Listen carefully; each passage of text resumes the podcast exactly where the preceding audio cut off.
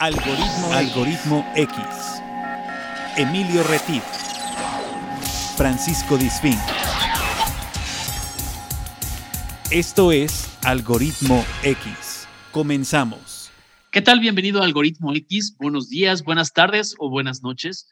Has llegado a este nuevo programa de esta emisión de programas que tenemos cada semana, cada 15 días, en diferentes ventanas. Yo soy Emilio Retif, me da mucho gusto saludarte. Te agradezco, te agradezco que nos regales parte de lo más importante que tenemos los seres humanos, que es el tiempo y la buena disposición. La buena disposición de escuchar historias de vida, poder conversar con gente de diferentes edades, con personas de diferentes ocupaciones, oficios, experiencias de vida.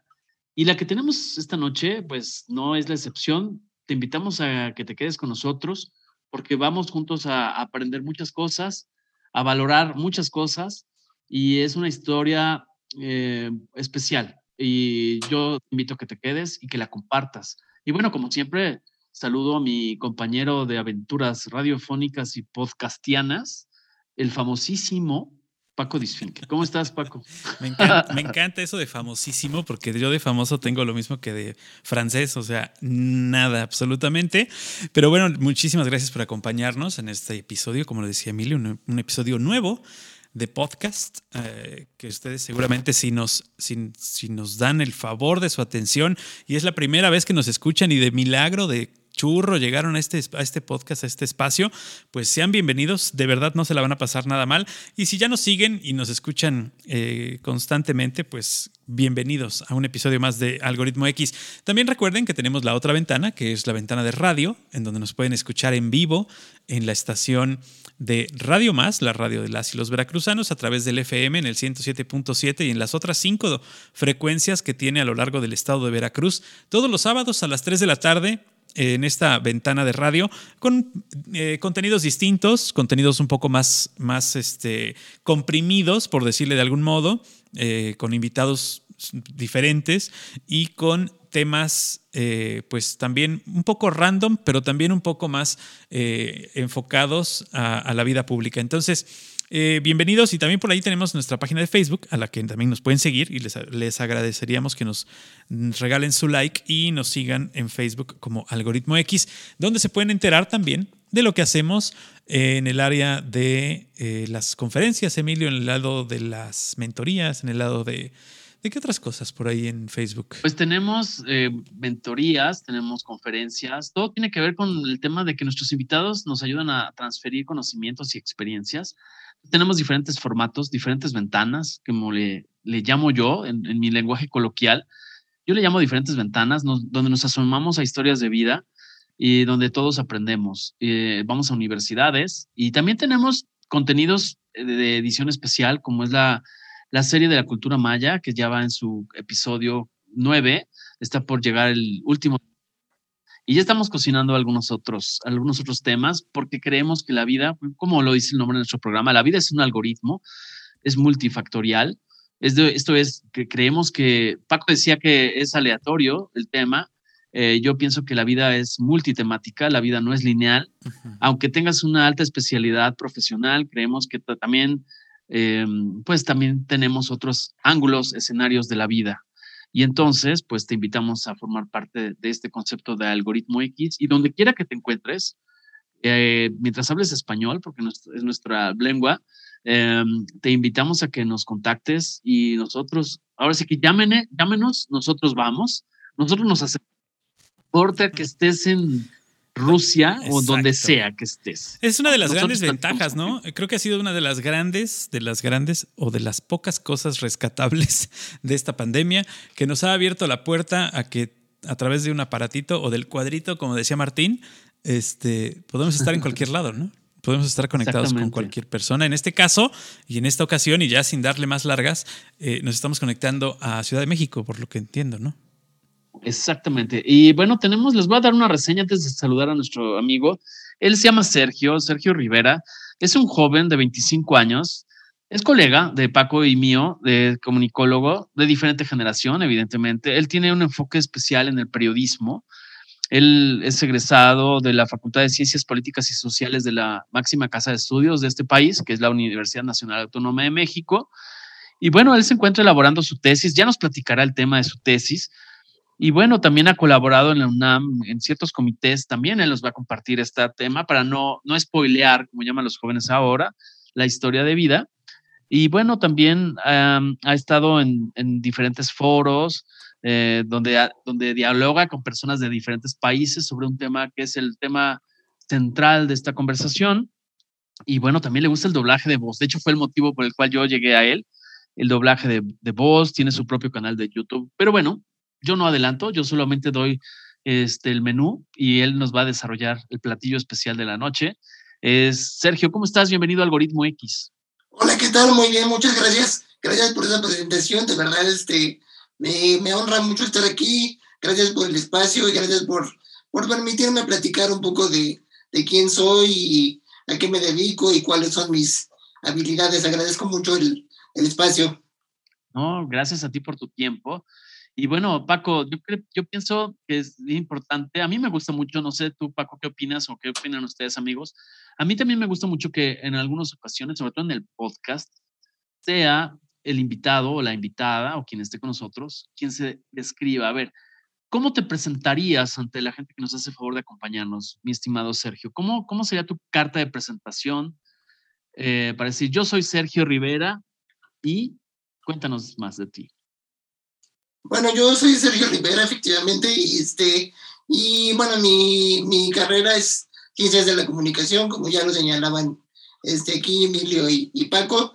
Eh, realmente, pues mi, mi, rama de especialidad es el periodismo y pues eh, yo he, tratado de, de, estar en contacto un poco con la UNAM para poder ayudar a, a mis compañeros que tengan discapacidades y poder servir un poco, pues, si no llamemos de vocero, pero sí intentar compartir mi experiencia para que esa experiencia sirva de ayuda para cuando eh, se requiera alguna adecuación o algo, que se utilice pues, eh, mi, mi, experiencia de vida para, para servir de ayuda, para dar un granito de arena a la universidad en este caso y pues después espero que a la sociedad en general. Exacto. Oye, Sergio, ¿cómo te decidiste o por qué se te metió en la cabeza estudiar periodismo? Bueno, comunicación, pero especializarte en el periodismo. Eh, ¿Lo tenías ya planeado desde muy chico? Este, ¿De repente se te vino a la cabeza? Eh, ¿Alguien en tu familia es periodista o es comunicólogo? ¿Cómo fue que decidiste estudiar periodismo? Pues realmente eh, no nadie. Bueno, sí tengo una, una tía también que es comunicóloga, pero realmente eh, yo decidí estudiar la carrera porque me gustó esta idea del doblaje de voz. Yo desde los 12 años, 11, 12 años, este, empecé a descubrir este mundo del doblaje de voz y que personas hacían las voces de los personajes que a mí me gustaban. Entonces yo dije, yo quiero hacer eso. Me di cuenta de un video este, que vi así en YouTube, así navegando. Busqué el nombre de Carlos II que Carlos II es un actor que yo admiro mucho y, y respeto mucho porque ha hecho voces de personajes que a mí la verdad me, me han marcado mucho en mi vida, en mi infancia, que fueron Woody y Goofy. Entonces, a raíz de, de esos dos personajes, yo fui metiéndome al, al doblaje de voz y me fui dando cuenta de todo lo que puedes hacer con tu voz y dejar esa huella dentro de las personas, ¿no? Con tu trabajo y eso me atrajo mucho. Entonces me di cuenta de que se podía ser locutor y se podía ser actor también para complementar y pues encontré que estudiar comunicación me ayudaba mucho a eso. Después, conforme fueron pasando los, los años y incluso ya dentro de la carrera me fui dando cuenta de que me gustaba esto de investigar, de escribir, de contar historias, ¿no? Entonces ahí fue donde también le fui agarrando este gusto al periodismo que yo en un principio desconocía. Yo me metí a la carrera con otro, digamos, con otra tirada que fue la publicidad. Yo quería más hacia la publicidad, pero eh, como yo estudiaba a distancia, estudiaba en línea, eh, la UNAM no ofrece la opción de publicidad en línea, entonces me fui especializando en el periodismo, que era la opción que yo tenía, y ahí dentro de eso, pues fui descubriendo un mundo nuevo, ¿no? de, de, de la comunicación que yo desconocía y me fue gustando. Y este, y pues por eso es que yo llegué al periodismo gracias al doblaje de voz y gracias a los personajes que, que me gustaban. Ok. Oye, Sergio, yo me voy a ir un poquito para atrás porque me llamó mucho la atención en tu semblanza. No te lo había dicho, pero me llamó muy, especialmente la atención que tú y yo coincidimos en, en muchas cosas en diferentes tiempos. Eh, bueno, ya partimos de estudiar comunicación, pero tú y yo tenemos una misma fecha de nacimiento, claro, antes de que Paco me haga burla, 30 años después. Yo nací un 11 de junio de 1966, que yo nunca he ocultado mi... ok, eso está muy interesante. Está padre. no, solo son comunicólogos, sino tienen la misma fecha. Ahí, está, ahí ya son dos cosas en las que están coincidiendo. Exactamente, 30 años después, pero se junta la parte cronológica del día y el mes. Pero, ¿a qué voy con este tema? Me gustaría que me platicaras, eh, porque tú eres el invitado, ¿cómo fue tu infancia? Eh, ¿A, qué, a qué, qué, hacías en tu infancia? Platícanos un poquito esta parte, porque yo pienso que a veces tenemos que, eh, como seres humanos, tenemos que hacer un poquito de retrospectiva, ¿no? ¿Y por qué estamos y por qué llegamos a donde estamos? Pero lo más importante es, al compartir, compartir estas experiencias, nos ayuda muchas veces a abrir los ojos para saber ver nuestras propias habilidades. Cuéntanos un poquito ¿Cómo fue tu infancia? La parte que tú me quieras contar. Bueno, mi infancia fue bastante normal. Honestamente, más allá de que no me puedo mover por mí mismo y utilizo silla de ruedas para ir de un lugar a otro, este, por mi condición, que pues es parálisis cerebral de nacimiento, yo no me puedo mover autónomamente y hay muchas cosas que yo no puedo hacer, como vestirme solo, como comer solo, algunos líquidos, este, varias, varias, este, varias limitaciones que yo tengo en, en, ese punto, pero bueno, poco a poco iremos desarrollando quizá eso, pero bueno, en sí yo siempre fui a escuelas desde el kinder hasta, hasta la preparatoria. Fui a escuelas, digamos, normales, ¿no? Que no tenían ninguna adecuación especial. Entonces los profesores y el personal también de, de, de intendencia y demás me ayudaban mucho para poder adecuarse a mí, adecuarse a mi necesidad y siempre hubo esta como apertura por parte de los docentes a ayudarme. Eh, yo no sé qué tengo dentro interno, pero considero que tengo algo que me cuida, algo que me ayuda, porque, no sé, siempre la vida me ha, me ha sonreído mucho. Yo honestamente no soy una persona religiosa ni creyente, pero sí creo que hay algo que me cuida, porque las cosas difíciles que yo he pasado, siempre ha habido alguien que me ha ayudado y desde la escuela el personal este docente siempre fue muy, muy, de, puso mucho de su parte para que yo me sintiera dentro, me sintiera como en casa, dentro de la escuela, este, nunca hubo esta distinción de ningún tipo ni discriminación, todo lo contrario, mis compañeros siempre me quisieron mucho eh, y siempre me apoyaron en todo lo que más pudieron. Entonces yo en cuestión de educación, pues afortunadamente pude formar una educación bastante buena, eh, este, desde el kinder hasta, hasta la preparatoria y bueno, la universidad, por supuesto, pero sí, este, mi, en cuestión de educación, pues mi infancia fue muy buena. En cuestión familiar, eh, pues sí, mis padres eh, se separaron cuando yo tenía como siete años, pero eso no fue impedimento para que mi papá, que vivía en otro lugar siempre estuviera pendiente de mí y me llevara los fines de semana a salir a hacer cosas él y yo. Este, mi mamá también, que mi mamá ya falleció, pero durante 17 años pues siempre me cuidó y vio por mí y vio que yo estaba bien de salud y, y, este, y demás, ¿no? Entonces, no, mis padres no me descuidaron, al contrario, me, mi papá a la fecha me sigue cuidando mucho, y cuida que yo esté limpio, que yo esté sano, que yo tenga buena salud, que coma bien, que duerma bien, que me sienta eh, bien conmigo mismo. Entonces, mis padres fueron unos, unos grandes padres que a lo mejor como pareja no pudieron llegar a este acuerdo, pero como padres siempre fueron este, unos grandes padres. Yo les agradezco mucho porque sin ellos yo creo que yo no sería nada de lo que yo soy. Ellos me han ayudado toda mi vida. Este, mi mamá incluso ya después de, de que falleció, yo la sigo sintiendo cerca, sigo sintiendo que, que está ahí y que me ayuda, ¿no? Entonces ellos, ellos, este, les debo mucho a mis padres. Yo me siento muy, este, muy honrado de que mis padres sean mis padres porque sin ellos yo no sé qué hubiera sido de mí. Definitivamente. Entonces, eh, yo la verdad es que estoy muy agradecido con, con mis padres y los quiero mucho y los admiro a los dos porque yo sé que criarme y cuidarme no es una cosa fácil, pero ninguno de los dos nunca se rindió y siempre vieron que yo estuviera bien. Entonces, este, mi infancia fue muy tranquila, muy normal.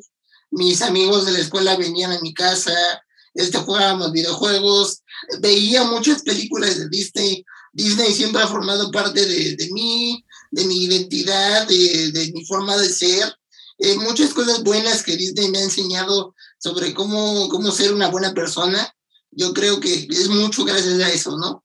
A los productos que yo consumí de Disney. Y pues sí, soy una persona soñadora, a veces muy idealista tal vez, pero eso es, también Disney formó parte de mi, de mi formación educativa y de parte de mi personalidad. Entonces, sí, yo sí considero que, que fue desde los tres años. Yo recuerdo que eran películas de Disney de todo tipo, ¿eh? o sea, de princesas, de héroes, este, de cortos clásicos de, de Mickey Mouse, de Donald, de Goofy, este, son, son cosas que han formado mucho también de quién soy, gracias a, a Disney.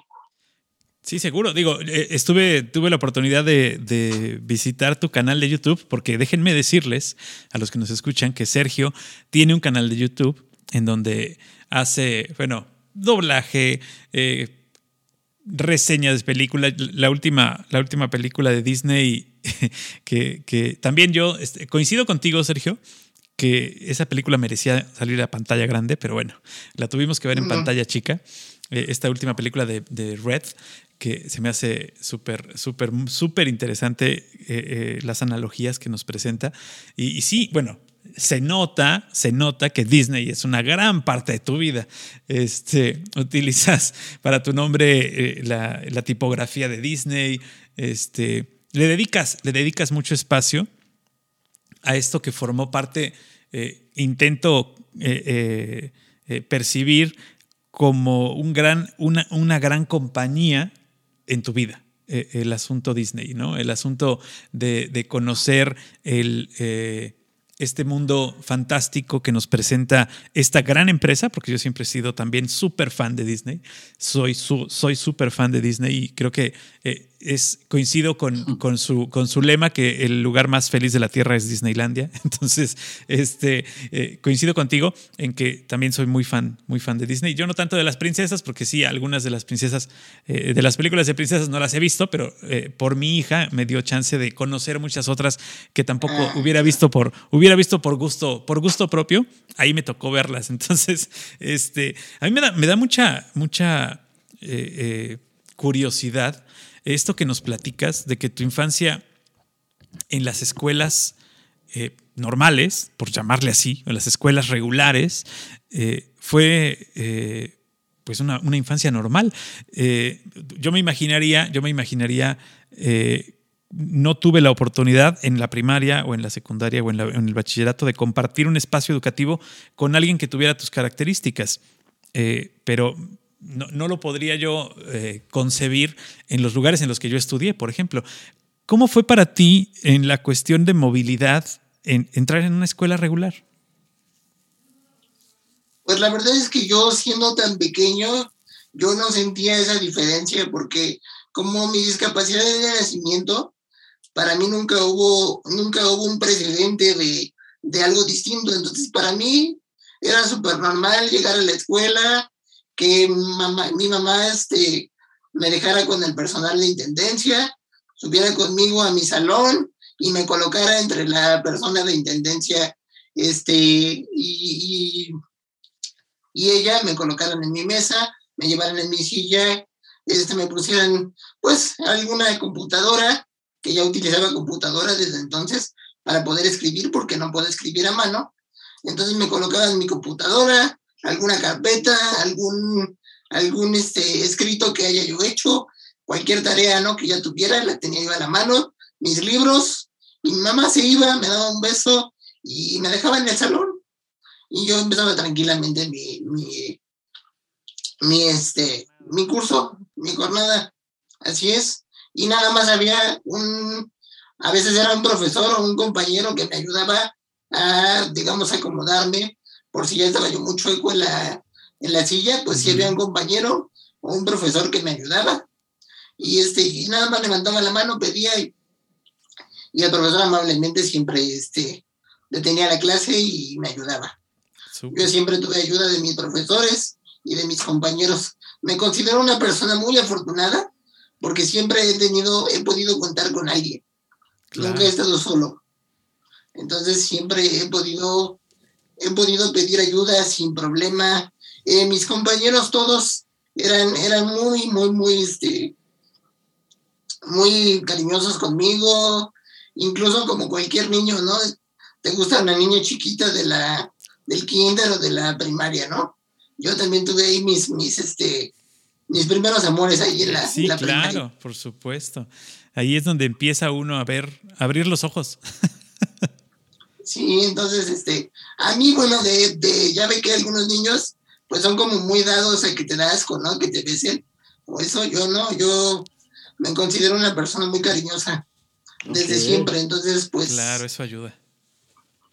Y yo siempre como que trataba de, de ayudar también, ¿no? De poner de mi parte. No nada más ser ayudado, sino yo corresponder y ayudar. Y creo que sigo siendo igual. Me gusta ayudar a las personas. Dentro de lo que yo puedo, ayudar a mi familia, ayudar a mis padres, ayudar a mis amigos. Tengo, eh, tengo una hermanita postiza que adopté hace poco, que nos hicimos tan cercanos como amigos que ya nos queremos como hermanos, es mi hermanita, que seguramente ya estará escuchando esto cuando cuando se grabe y, este, y le mando un beso y un abrazo, si es que me está escuchando, se llama Jenny. Jenny. ¿Y cómo se llama tu papi? Se llama Gonzalo. Gonzalo, Rivera. Perfecto, Gonzalo, le mandamos un saludo eh, con toda nuestra admiración y respeto por todo lo que ha hecho y ha forjado en, en Sergio. Y bueno, Sergio, me gustaría saber, por ejemplo, eh, ya nos dijiste que, bueno, te llamaba el tema Disney, te llamaba algunos aspectos, pero ¿en, qué momento o, qué, estabas barajando en la mente en el sentido de qué carreras estudiar? O sea, estaba la idea de publicidad, lo mencionaste hace un momento, la comunicación, pero ¿había otra opción por ahí que tenías en mente? ¿Algún otro oficio, alguna otra actividad artística, algo que, no sé, algo que te hubiera gustado? Pues sí, honestamente me gusta mucho el teatro y, y la actuación. De hecho, he tomado cursos de teatro también para prepararme como actor. Planeo estudiar actuación. Ahorita estoy con mi tesis y demás, pero mi segunda carrera, por supuesto que va a ser actuación, porque yo quiero realmente dedicarme al doblaje. O sea, sigue siendo mi, mi tirada dedicarme al doblaje y me gusta mucho actuar. He tenido la oportunidad de, en el curso de teatro, presentarme con, con compañeros, que entre ellos está esta amiga cercana, este, y este, y fue una, fue una experiencia muy, muy padre que yo quiero repetir, me gustó estar en el escenario. Entonces, sí, mi segunda carrera sería actuación, que viene derivada también de la comunicación. Alguna otra cosa no, la verdad. Yo estoy consciente de que mis papás hubieran querido que fuera ingeniero como mi papá o bióloga como mi mamá. Querían incursionarme los dos un poco. No me obligaron, pero como que al principio trataron de inducirme, ¿no? Un poco a lo que ellos se dedicaban para que ver si me gustaba. Pero yo no, yo siempre he sido una persona de ciencias sociales, entonces pues no soy muy bueno en la cuestión de cálculos, no soy buen matemático, me cuesta mucho trabajo llevarme bien con los números. Entonces, suele pasar, mi, papá suele se, pasar. mi papá se dio cuenta de que yo no era mi tirada, ¿no? Entonces, él, bueno, me apoyaron mis papás un saludo y un beso a mi papá también. Este que no lo había mencionado antes, pero sí, un saludo y un beso. Me ayudó desde que iba a entrar a la universidad. Me dijo, mira, el examen de matemáticas tú no puedes hacer cálculos, no lo hagas, no hagas el cálculo. Simplemente apréndete un poco cómo va la fórmula cómo va la, la construcción de las operaciones y en base a eso contesta con la respuesta que más se acerque a lo que tú aprendiste de la construcción y entonces así contesta.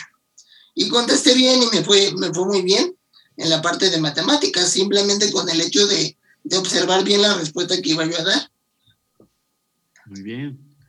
Paco. Sí, supiste, supiste adaptarte al momento, este, cuando te tocó enfrentarte a los números, como dices, que no te llevas bien con ellos, eh, pero supiste adaptarte al momento, que eso, eso, es, eso es importante.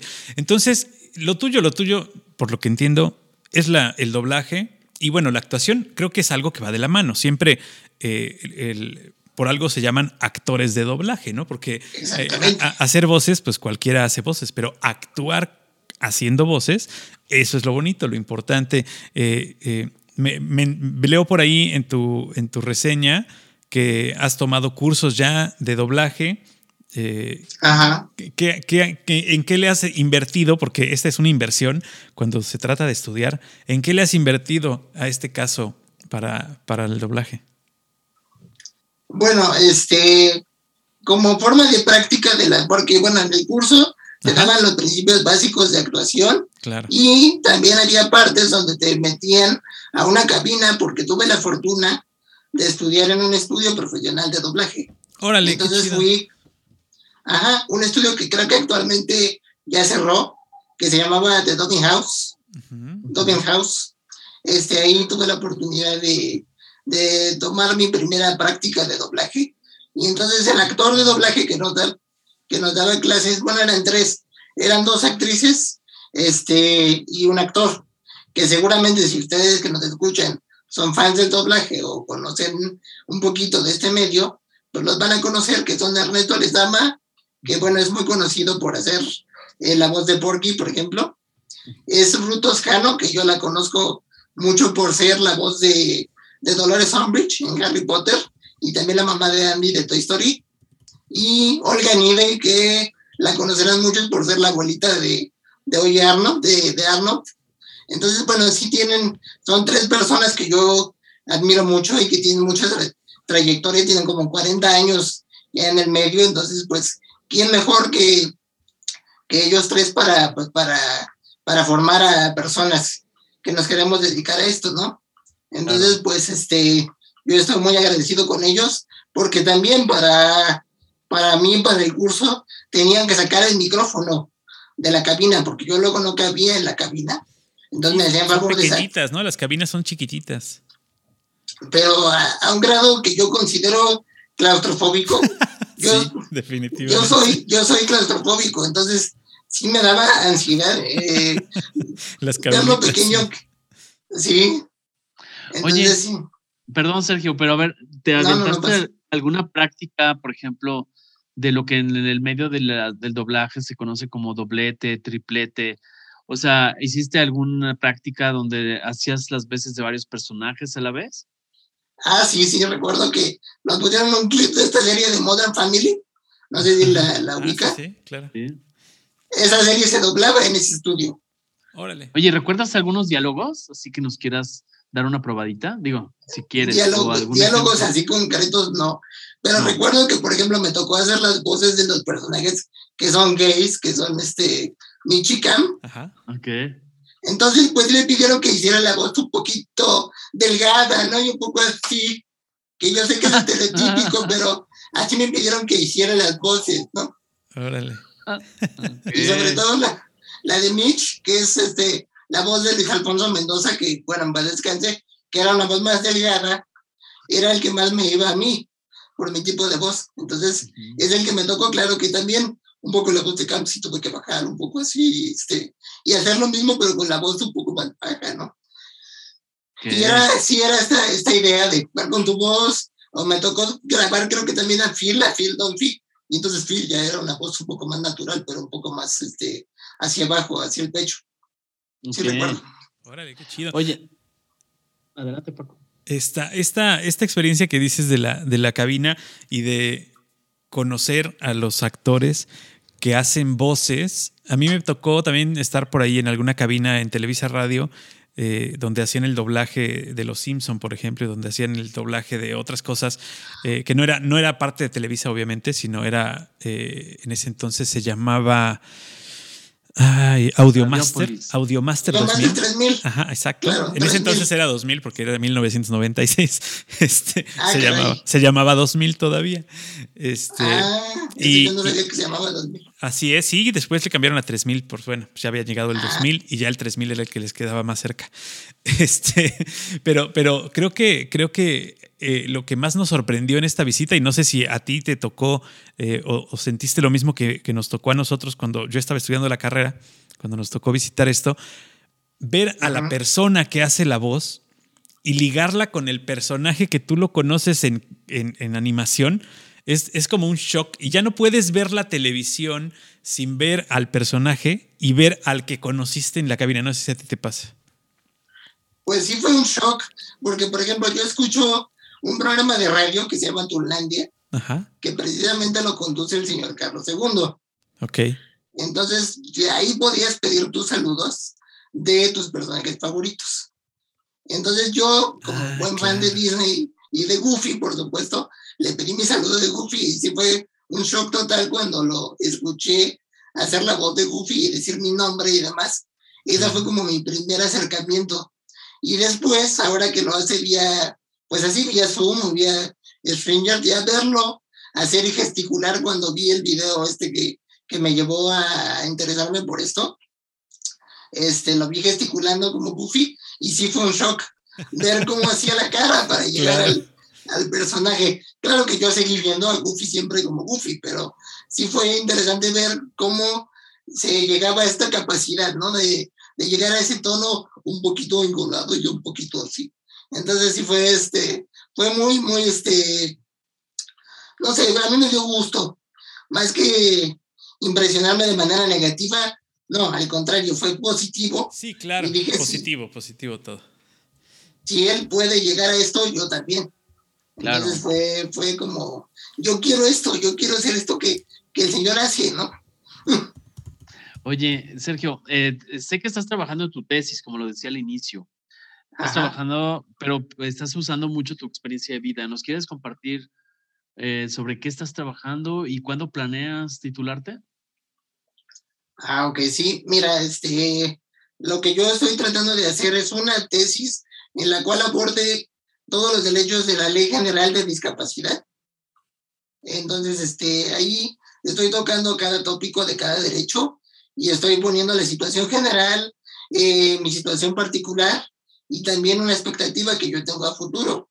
Mi idea es que la persona que lo lea tenga el conocimiento global de a qué se refiere esta ley general y, este, y entienda cómo es vivirlo, ¿no? Y cómo es el contraste entre lo que el gobierno te está diciendo que quiere hacer o que se supone que debe hacer a lo que realmente es.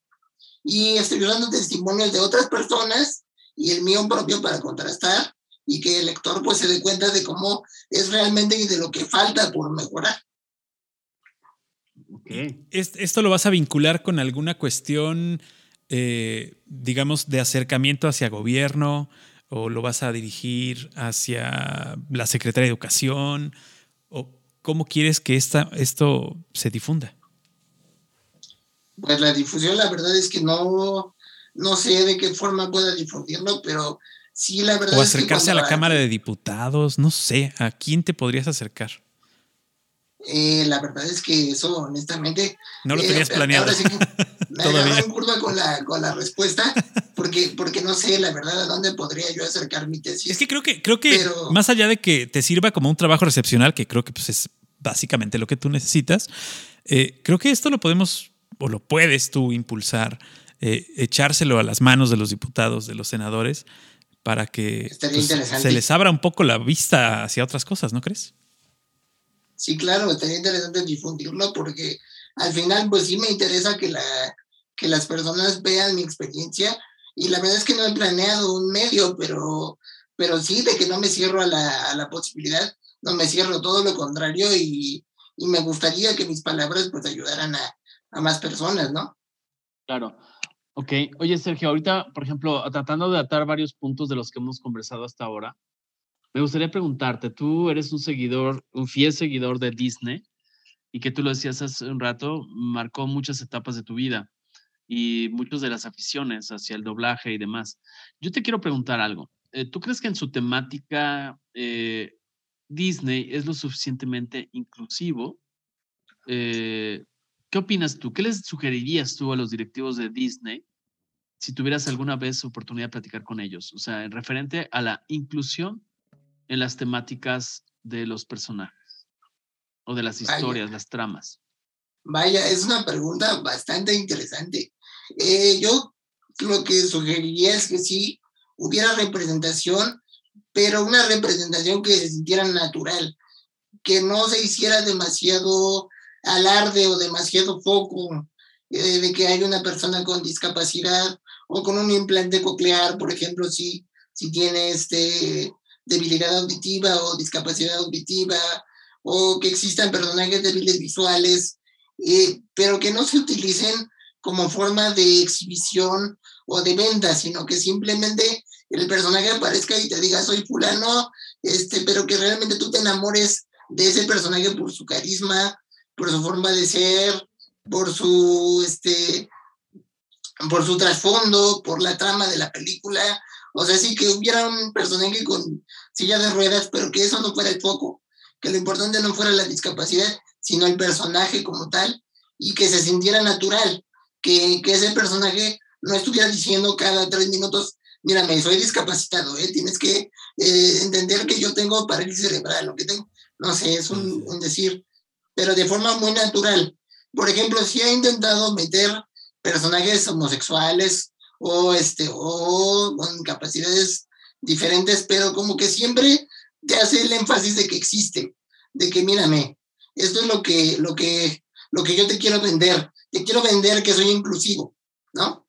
Cuando realmente Disney es un poco, pues sí, es un poco doble cara la empresa, porque por un lado te dice que son inclusivos y por otro se tienen mucho miedo de que personajes del mismo sexo aparezcan besándose o abrazándose como pareja, cosa que creo que no debería existir ese miedo, porque al final de cuentas pues es una preferencia y todos somos este, humanos y debe existir esta tolerancia, ¿no? Claro. Y este, pero Disney lo usa como para venderte que son inclusivos, pero realmente internamente cuando toman decisiones tienen mucho miedo.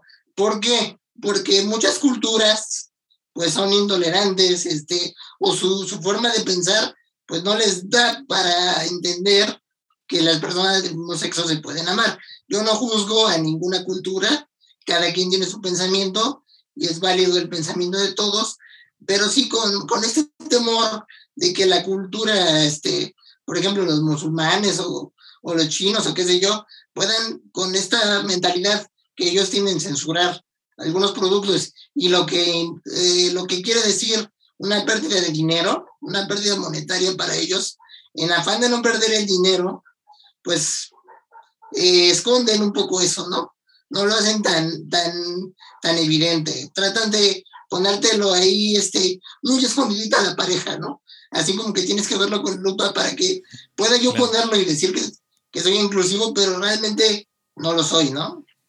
y, claro. y, a veces, estas partes, esta parte inclusiva, este, raya en, en lo, eh, como dices tú, en, en, en, sobreexponer el asunto de que las personas son diferentes, cuando al contrario lo que se quiere con la diversidad y con la inclusión es que veamos a todos por igual. ¿no? Exactamente, exactamente. Muy, muy bien expresado. Es, es, este, es, es, es increíble que, que, estemos en pleno 2022 y se tengan que poner reglas, reglas escritas para que las películas incluyan en su lista de actores a personajes de color, a personajes con eh, eh, diferentes, este, eh, con diversidad sexual, etcétera, ¿no? O sea, que tenga que haber una regla para que, por ejemplo, la, la, academia o los que entregan el Oscar puedan nominar a una película, ¿no? Si no, si no tienes estas características ahora que están ya como reglas, no te podemos nominar. Y ahora, pues lo que hacen es sacar a un personaje que evidentemente solamente lo pusieron como personaje de color para cumplir con la regla, ¿no? O solamente le cambiaron la, la, este, línea eh, de, diversidad sexual a otro personaje para cumplir con la regla cuando no venía ni al caso en el tema, ¿no? Exactamente. un, gran ejemplo, un gran ejemplo que yo puedo decir es el de la sirenita, ¿no? Que era Ariel una, una princesita toda tierna y pelirroja y, y pues muy bonita. Y pues aquí ahora con esta idea de la inclusión que yo llamo forzada, porque es algo que no es, que no es realmente eh, natural, exactamente. Entonces, no lo hacen naturalmente, sino que te venden. Mira, ahora Ariel va a interpretar a una muchachita este, de color. Pues afroamericana y este Sí. mira, y tiene que, tienes que gustarte, porque si no te gusta, eres racista. Eres racista, exacto. Exacto. Como si en la vida, en la vida, cuando se abre un elevador, por ejemplo, te dijeran, a ver, aquí de origen asiático, ¿no? Uno de esta Tenemos que cubrir la cuota. Hasta que no llegue un asiático, no subimos. Sí, ¿no? Y así como lo dicen, ¿no? Ya raya en el absurdo, en lo, en, lo, en lo, cómico, ¿no? En, claro, en lo, En lo la última, película, la última película del 007, ¿la viste? Eh, me parece que no. No Time to Die, la última película del 007. No, este, no te la quiero spoilear, pero el agente 007 es negro. Ah. o sea, bueno, no te la quiero spoilear, ya la verás, ya la verás. Este, cuando, tengas tiempo de verla, este, dale una, dale una ojeada. Obviamente, para ver esa película tienes que haber visto las últimas tres para que, la entiendas, para que la entiendas completamente. Pero esta última película, porque es la última película del 007, este, es interesante cómo meten con calzador al personaje, Entonces se, siente, incómodo, en realidad se siente incómodo el personaje. Es un personaje que, podía haber sido muy bueno, pero no les, no les sirvió incluir la diversidad a fuerza, ¿no? Pero bueno, en este sentido en el que nos estábamos desviando un poco, porque estábamos hablando de ti, ahora estamos hablando de cine, pero este tema que tienes, este tema que tienes para, para hacer tu trabajo recepcional, tu tesis, yo quisiera que tú lo tomes como una meta y que, que sea como el primer paso o el primer escalón para que la gente se suba y se asome a las necesidades que tienen eh, ellos para aceptar a los demás no tú. es. la necesidad es de nosotros. Los que somos, los que, los que tenemos que adaptarnos somos nosotros. O sea, los que tenemos que, que, ver a todos por igual somos nosotros, los que nos decimos entre comillas normales.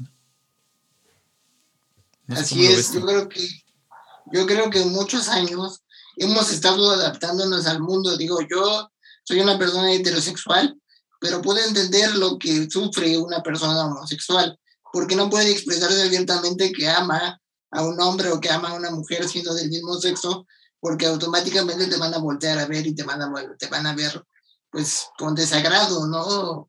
O pensando que tú eres, este, estás enfermo, o que estás loco, o que tienes alguna, alguna, algún desorden mental, ¿no?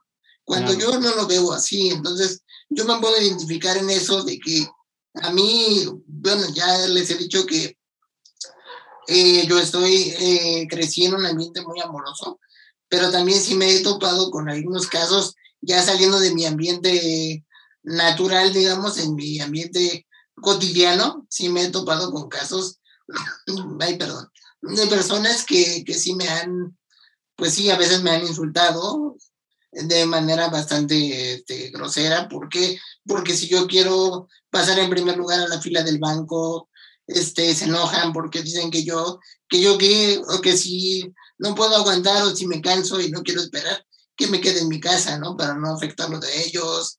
Este, son son ah, pequeñas cosas que, este, que sí te dan a entender que el mundo no está listo todavía para aceptar personas con discapacidad o del mismo sexo bueno, incluso la aceptación. Hace poco Emilio ponía en el Facebook, pusiste en el, Facebook, quiero que comentes esta historia, eh, que obviamente es una, es una historia este, eh, no real, eh, de esta persona mayor de edad que va al banco.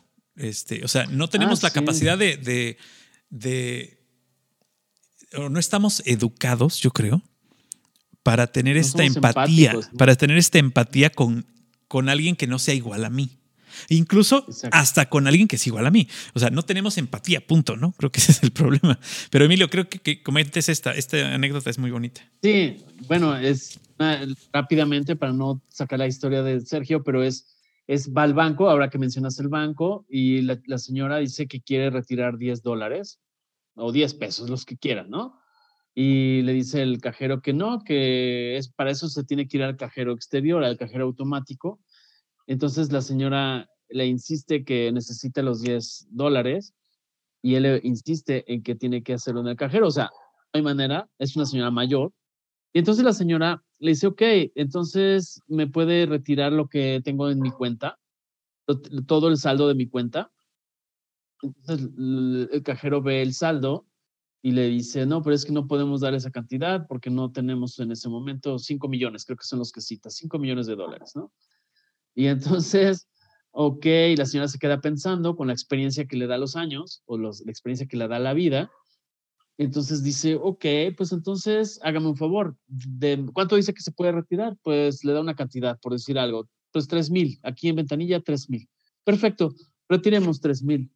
Entonces el cajero, medio enojado, lo narra la situación, le da los 3 mil y entonces eh, ya en billetes de cifra menor, como se lleva un buen rato contándolos, eh, se los entrega a la señora ah, y pues se los entrega. Y entonces la señora discretamente toma un billete de 10, los guarda en su bolsa y, este, y entonces dice, ok, el siguiente movimiento que quiero hacer es depositar 2.990 de regreso. o sea, lo que te dice la, la pues no es, no es fábula porque no está hablando, de, está hablando de personas, pero el mensaje de esta, de esta situación es que pues tienes que adaptarte, o sea, a la tercera edad, a las personas con capacidades eh, especiales.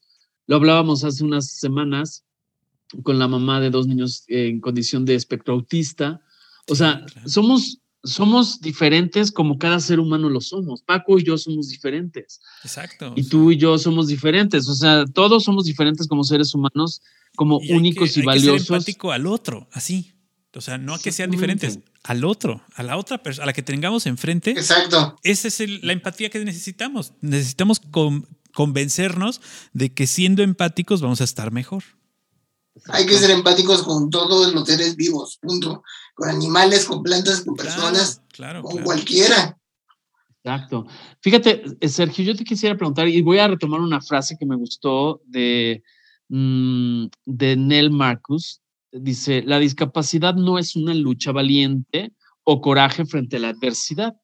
La discapacidad es un arte, es una forma ingeniosa de vivir. Por eso la asocio con lo que estás diciendo me gustaría saber, ese arte que tú has desarrollado, esa, porque ahora se habla mucho de resiliencia, ¿no?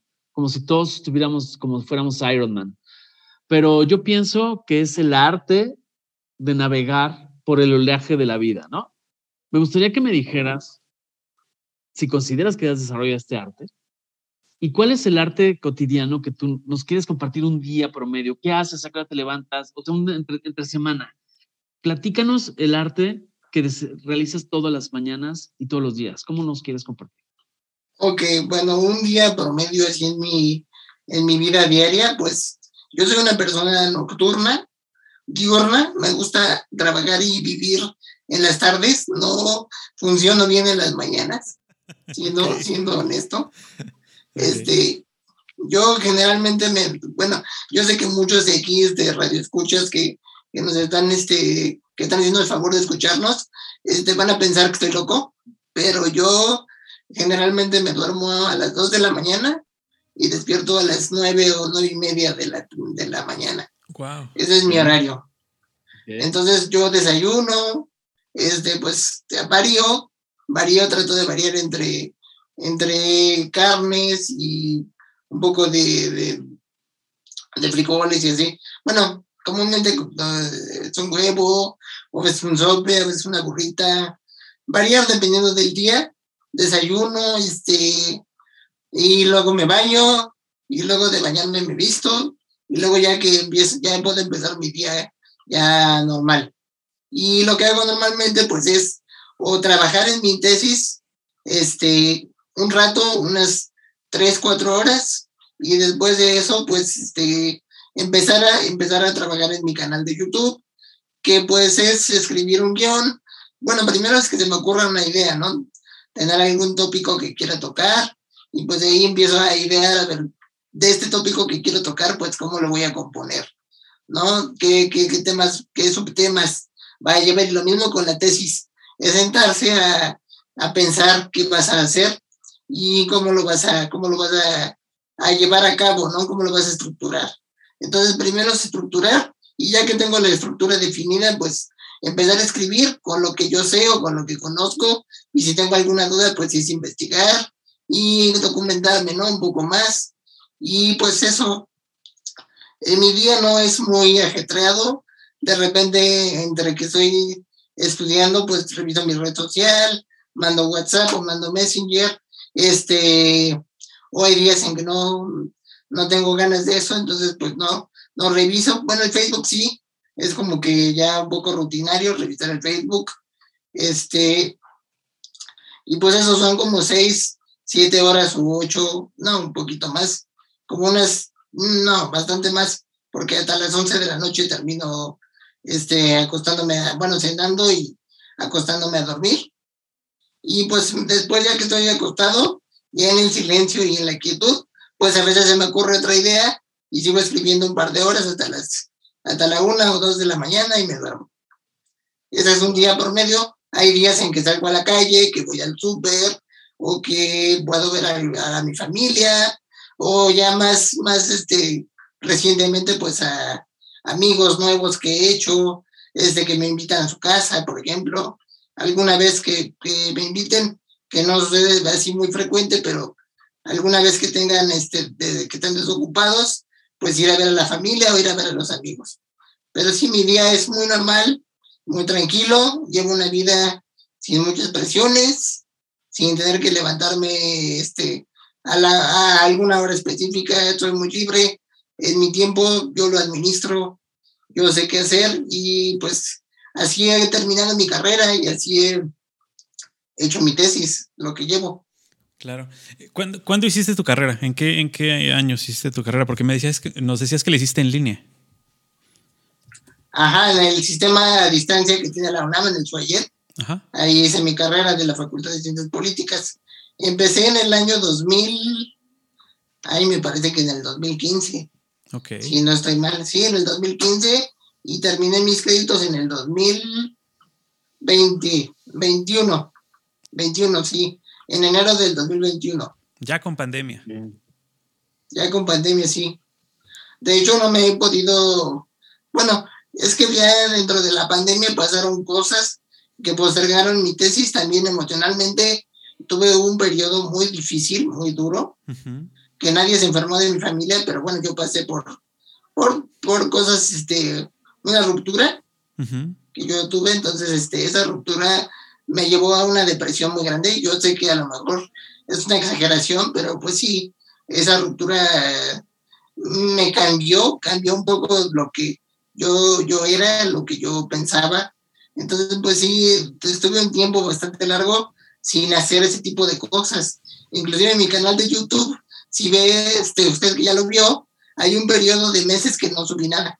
Uh -huh. Hay un, hay un, hay un hueco ahí. Uh -huh. Oye, entonces oye, ese hueco es porque yo no me sentía de, con ánimo de nada, de hacer okay. absolutamente nada, ¿no? Entonces fue un periodo pesado, fue un periodo duro, pero que ya me estoy sobreponiendo y, y poniendo mis cartas sobre la mesa, ¿no? Que a pesar de que yo quisiera mucho a esa persona, pues ya, ya no está y, y mi vida tiene que continuar. Claro. ¿No? Igual recuerdo que pasó con mi mamá, que bueno, obviamente si lo equiparamos, pues es un golpe muchísimo Nada más duro. ver, claro. Y también recuerdo que cuando este, mi mamá falleció en el 2013, en septiembre del, del 2013, yo en la, en la preparatoria pues sí sacaba calificaciones bajas porque hacía lo que más podía, pero pues era poco, ¿no? No, no me interesaba nada. Yo estaba muy, mi mamá siempre fue muy, muy apegada a mí, siempre estábamos juntos y siempre hacíamos todo juntos, este, salíamos de la calle, viajábamos, este, siempre estábamos en la calle. Mi mamá era una persona que le gustaba mucho este, ir a plazas, ir a, a los parques, ir a, a, donde fuera, pero le gustaba más la calle que su casa. claro. Entonces, este, yo estaba adaptado a ese estilo de vida y cuando ella ya no estuvo, pues mi vida cambió, claro. empecé a pasar más tiempo en mi casa. Este, mi papá es una persona muy diferente, que le gusta su casa, que le gusta la tranquilidad y yo ya me he vuelto muy así, me gusta mi casa, me gusta mi espacio y me gusta hacer lo que yo quiero hacer en mi casa, ¿no? Y yo siempre fui así, nada más que con mi mamá me tuve que adaptar a otro estilo de vida que ella llevaba. Y pues el hecho de que ya no estuviera y cambiara todo mi, mi itinerario y mi forma de vida, pues sí me, me golpeó y además el, el apoyo. Mi mamá pasó por una enfermedad muy... Mi mamá era diabética, entonces la diabetes se le complicó y pasó por un par de años que fueron sumamente duros, difíciles y dolorosos de mi mamá que pues tuvo una enfermedad, o sea, tuvo neuropatía, inclusive fue, tuvo una amputación, le amputaron un miembro, la pierna, este, entonces yo viví toda esa dureza y pues ya este, como, como con todo eso que traía yo cargando, pues han sido dos periodos que, que han cambiado mucho de lo que yo soy tanto esa ruptura reciente que tuve como la muerte de mi mamá, pues cambiaron bastante quién yo era, sobre todo en el afán de la inocencia, de ver que la vida no era tan color de rosa como yo pensaba, que la vida puede ser dura y que te puede tirar al suelo y te puede golpear muy mal y te puede dejar tirado. Así como te puede dar muchas bendiciones, te puede tirar al suelo y te puede pisar y te puede romper todos los huesos te puede dejar sin ganas de levantarte. Pero pues es, es, intentar levantarte, a pesar de que tengas la, este, la boca o los huesos rotos, ¿no? Te sientes como que te atropellaron. Pues a pesar de eso, hay que levantarse, porque la vida tiene que seguir.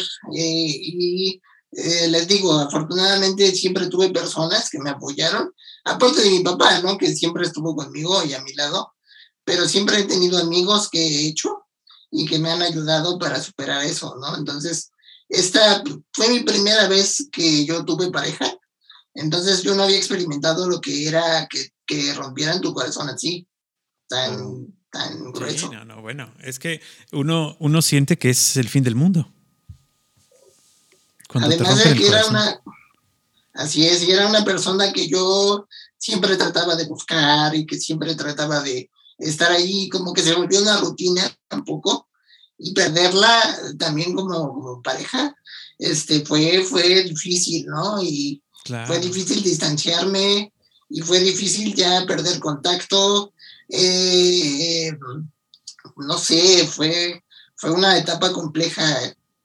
Este si me llega a escuchar pues le digo que no le guardo rencor pero sí sí sí cambió mucho de lo que yo era y me quitó incluso un poco de esperanza, un poco de, de ganas de vivir y no la culpo, porque yo sé que también una relación amorosa con alguien en mi condición no es más fácil, claro que no lo es. Y pues si se quiso ir adelante, o sea, las personas no son de tu propiedad. Y si alguien decide irse, simplemente se va. No, no digo que a fuerza tenía que estar ahí, pero, pero sí el hecho de, perderla, de, de, ya no estar juntos, pues sí fue una gran, una gran decepción y, pues extrañarla muchos meses, ¿no? Ahora ya no, ahora ya no la extraño y ya no, el dolor ya no es tan grande, pero, pero sí, este, sí fue un, un periodo muy, muy, muy duro. Ahorita si te, si lo estuviera contando ya estaría llorando, ¿no? Si fueran otros tiempos. Ya, este, ya, ya, estás en otro, en otro lugar, en otro lugar, en otro lugar superado, exacto. Y, y es lo que decía hace rato, Emilio, perdón, Emilio, es lo que decía hace rato de la resiliencia. O sea, que muchos la confunden con el ser fuerte y el superar todos los obstáculos, a pesar de que no estén, de que no sean este, eh, cosas justas, ¿no? Cuando no debe ser así. Sí, a veces hay que reconstruirse, ¿no? Y nada más es cuestión. Hay una, a mí me gusta más una frase que escuché alguna vez, o una idea más que una frase, que es, bueno, a veces tenemos que cambiar de página en una situación con una misma persona, mismo lugar, etcétera, un mismo momento, pero hay veces que hay que cambiar de libro.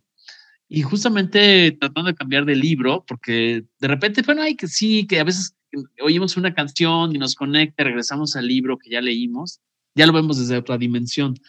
Pero cambiando de libro, Sergio, yo te quisiera preguntar, ¿qué planes tienes adelante? Porque yo te oigo muy bien, afortunadamente ya pasaron esos meses de turbulencia, pero eh, platícanos de tus planes, platícanos qué quieres hacer, qué te falta, o sea, con esa energía que yo te percibo, eh, con esa vibra tan padre que tienes, ¿qué planes siguen en la vida de Sergio? Antes de, porque ya tampoco te queremos cansar, este, ya estamos próximos a, cerrar, pero me gustaría, ¿qué planes tienes que nos quieras compartir, que no te hayamos preguntado?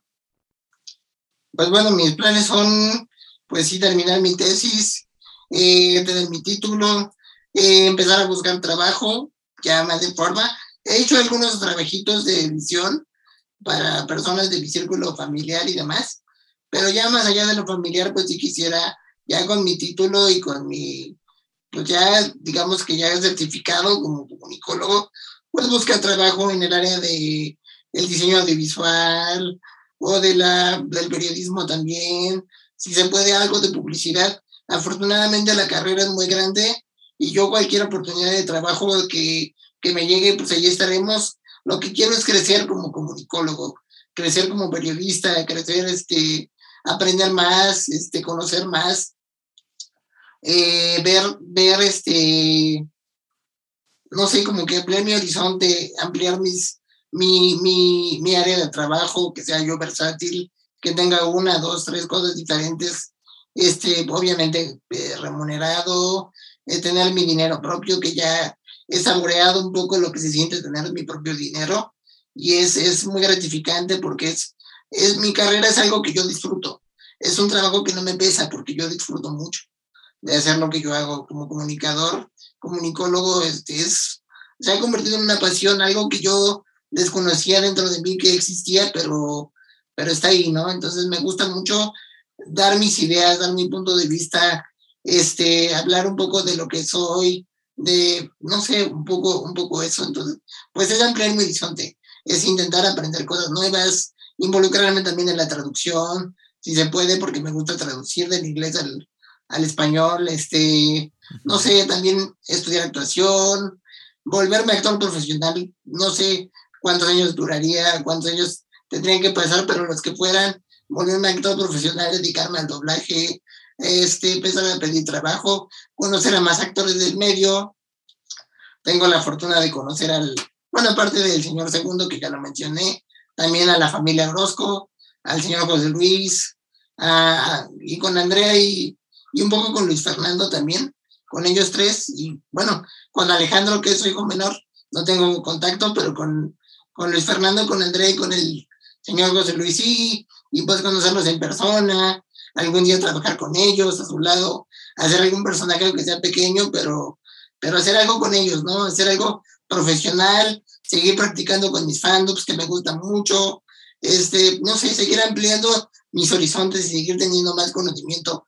Tengo idea de dónde quiero ir, ya es una idea muy somera de dónde quiero ir, pero no sé a dónde me lleve la vida y a lo que venga, pues le vamos a, a dar dar espacio y a disfrutarlo, ¿no? Disfrutaremos de lo, de lo que venga y, y, este, y pues estoy muy feliz con, con mi vida y con lo que soy, afortunadamente. Perfecto. Eso, es lo más importante. Yo creo que lo más importante en este, en este momento es que uno se sienta bien con lo que hace, que te sientas a gusto con lo que, con lo que te pusieron enfrente para hacer.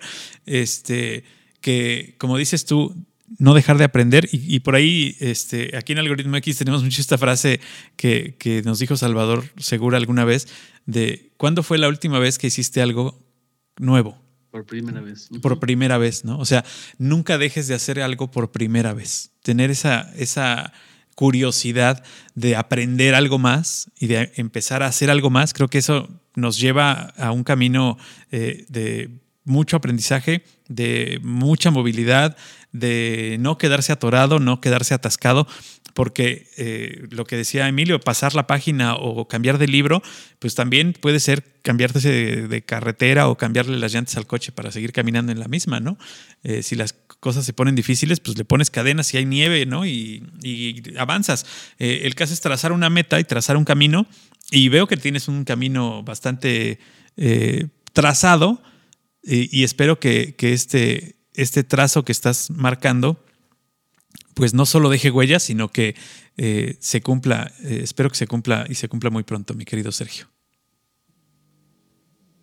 Bueno, muchas gracias y pues es que yo creo que las cosas no se cumplen nada más porque sí, así que yo voy a hacer todo lo que pueda, todo mi esfuerzo y este y voy a voy a tratar de dar lo mejor de mí para poder llegar a donde quiero. Creo que las cosas no se den solas, no puede uno esperar que las cosas le caigan a uno de Que pasen, nada más porque esto es, es que hay que ser positivo para que pasen las cosas. No, hay que echarle ganas.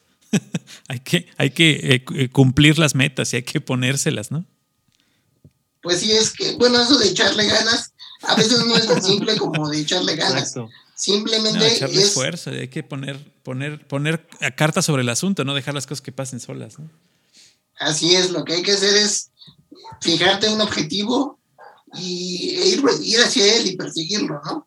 Perseguir tu objetivo y hacerlo más que uno pueda para lograr lo que uno quiere. Las cosas no se van a lograr solas y hay que hacer esfuerzo. Echarle ganas es, es, es una forma, bueno, yo lo veo como que una forma muy superficial quizás de animar a alguien, porque a una persona deprimida, sobre todo, a una persona deprimida yo creo, ajá, Perdón, eh, le interrumpí. ¿Qué decía? No, que sobre todo cuando estás abajo que te digan échale ganas, pues no, no se trata de echarle ganas. O sea, se trata, en ese tipo de cosas, ahí sí obviamente no se puede echar ganas. Tienes toda la razón.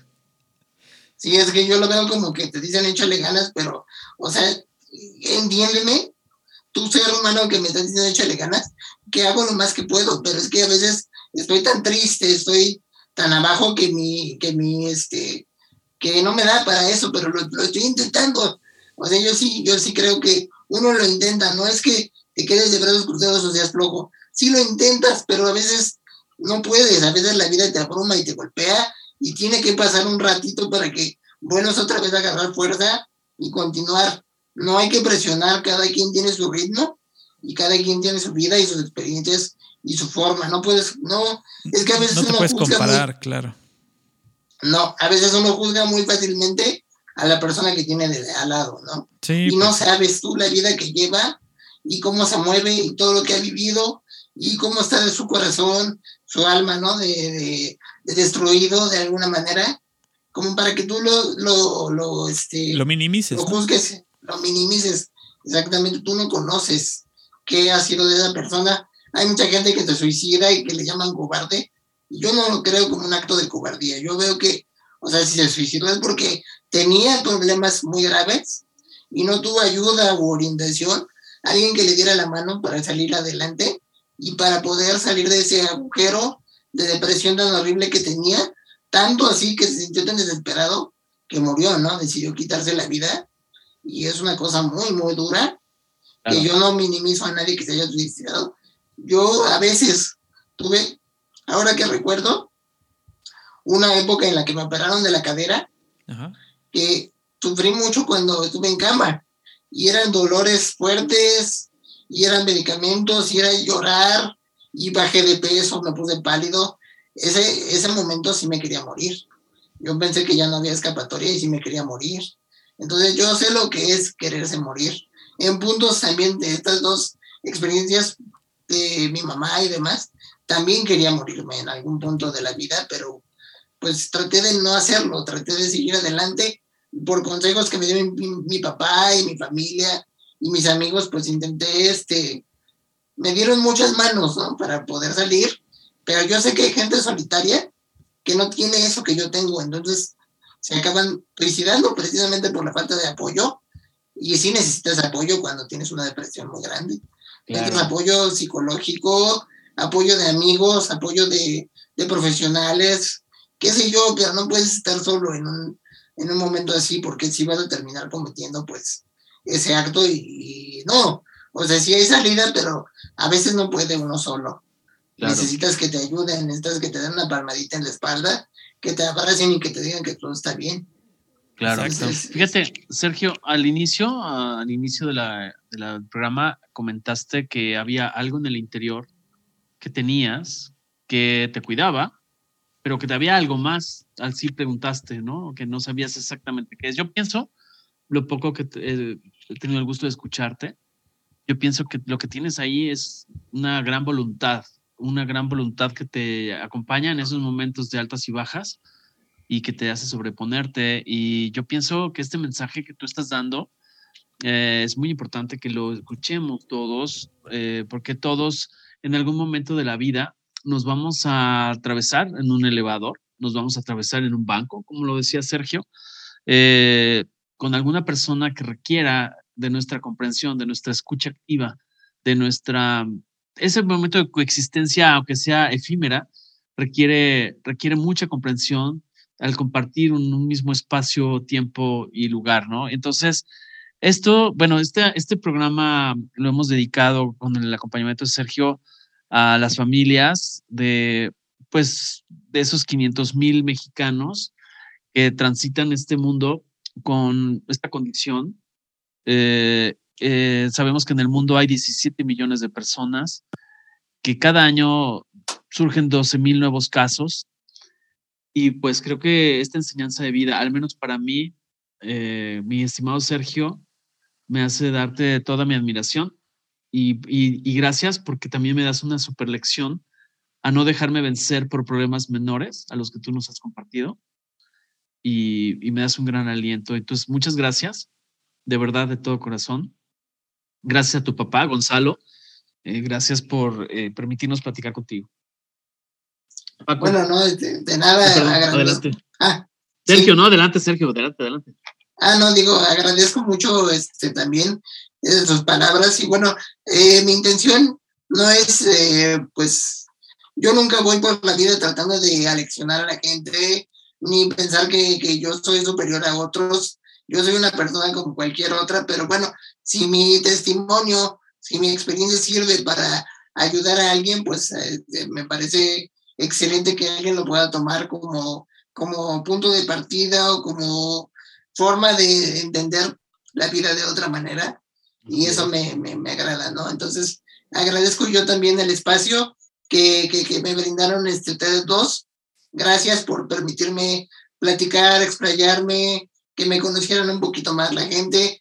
Ah, eh, fue, fue, este, digo, me, me, me parece que, que sí, vaya, me siento muy honrado del hecho de que, de que me den un espacio y de que, mi, de que tomen en cuenta mi testimonio, ¿no? Como referencia y agradezco mucho.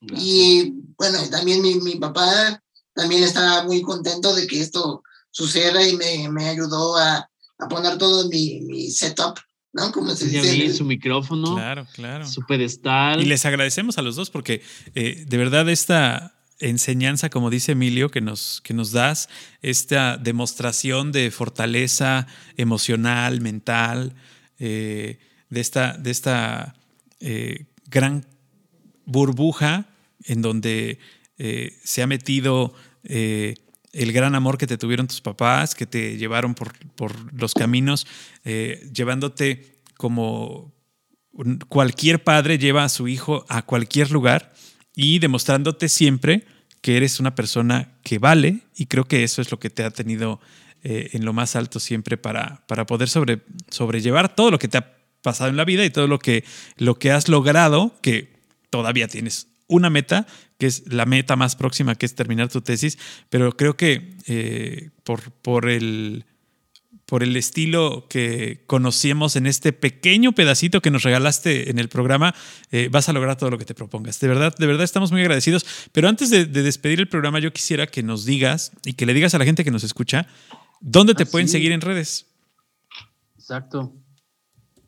Ah, bueno, este, bueno, en primer lugar, tengo mi Twitter, que es arroba Sergio Libre 17. Por ahí este, publico algunas cositas de Disney, por ejemplo, algunas novedades que me encuentro, o bueno, algunas me pueden contactar para preguntarme cualquier duda. de ese respecto, que pues soy, soy muy fan y demás, ahí me pueden contactar. Y también tengo mi, mi página de Facebook, que es Sergio Rivera, canal Disney y más. Canal sobre Disney y más. Sergio. Ay, otra vez. Sergio Rivera, canal sobre Disney y más. Y ahí sí publico todos los videos que se van subiendo al canal para que tengan un acceso más fácil este, a todo lo que voy, voy publicando de, de, de contenido de Disney y otras cositas por ahí también en YouTube.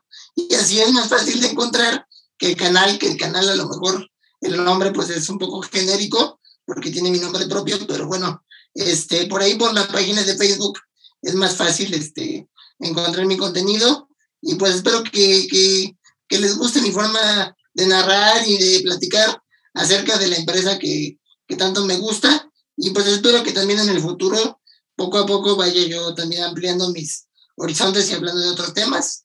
No me cierro a nada y este, pero por el momento pues es mi canal de, de YouTube que yo disfruto mucho, que es un hobby que ahorita tengo. Ojalá llegara el, el punto en el que creciera y, y, monetizara. Digo, yo sé que monetizar en YouTube es un, una situación muy, muy compleja, pero bueno, si llego a, a monetizar, pues adelante, ¿no? Espero que, espero que, que, que, llegue ese punto.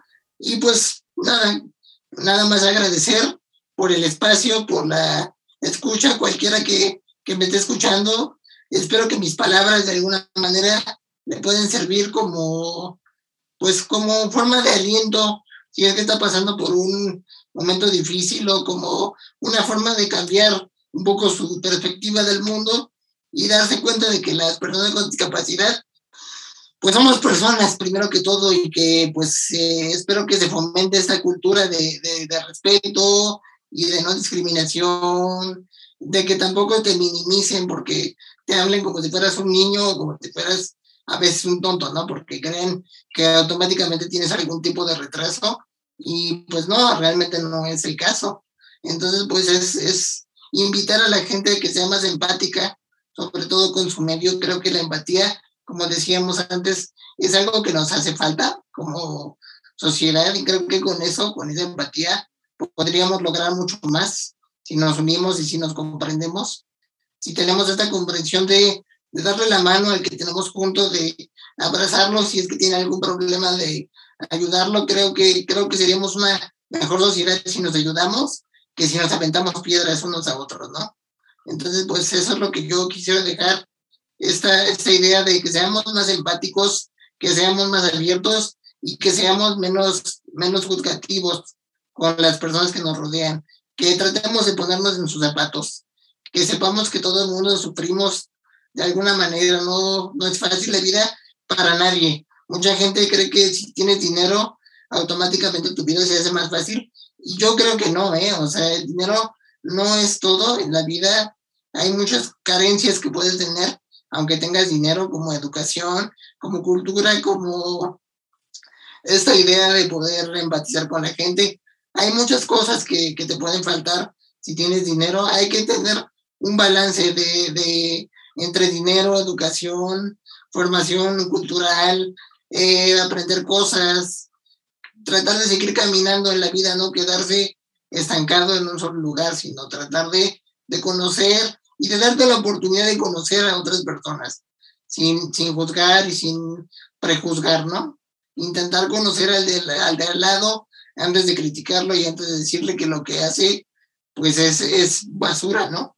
Porque, por ejemplo, también a, a, los artistas o a los mismos comunicólogos o editores de video, muchas veces he, he leído testimonios de que no valoran como deben su trabajo.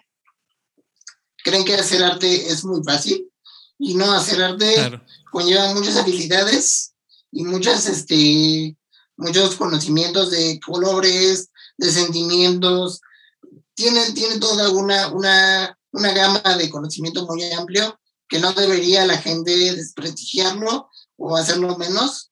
Y entonces esa es la idea que, que, que, yo, que yo quiero dejar, darle valor a toda la gente por lo que es y por lo que hace, ¿no? Este, no, no despreciar a nadie y tratar de ser amigo de toda la gente y de ayudar a la, a la mayor gente que podamos siendo empáticos. Muchísimas gracias, Sergio. Gracias, Paco. Gracias, amigos. Este, bueno, por mi parte, los invito eh, a que compartan este contenido, que inviten a otras personas a escucharlo, porque creo que está lleno de muchos, muchos momentos reflexivos. Y bueno, es mi opinión. Les agradezco que nos brinden su tiempo. Y bueno, pues dejo a Paco la salida oficial del programa para... El, mantra oficial del programa y yo quisiera este, dedicárselo a Sergio porque este, nos da una lección de vida y una, una plática muy rica que tuvimos con él. Espero que sea la primera y que la próxima plática sea, Sergio, cuando tengas tu tesis y nos presumas que ya la acabaste y que se la mandaste a los diputados para que la lean. Ese espero, que sea, ese espero que sea tu próxima meta, que nos hables, contactes a Emilio y nos digas, ya tengo mi tesis, se las voy a enseñar y hagamos un especial con tu tesis.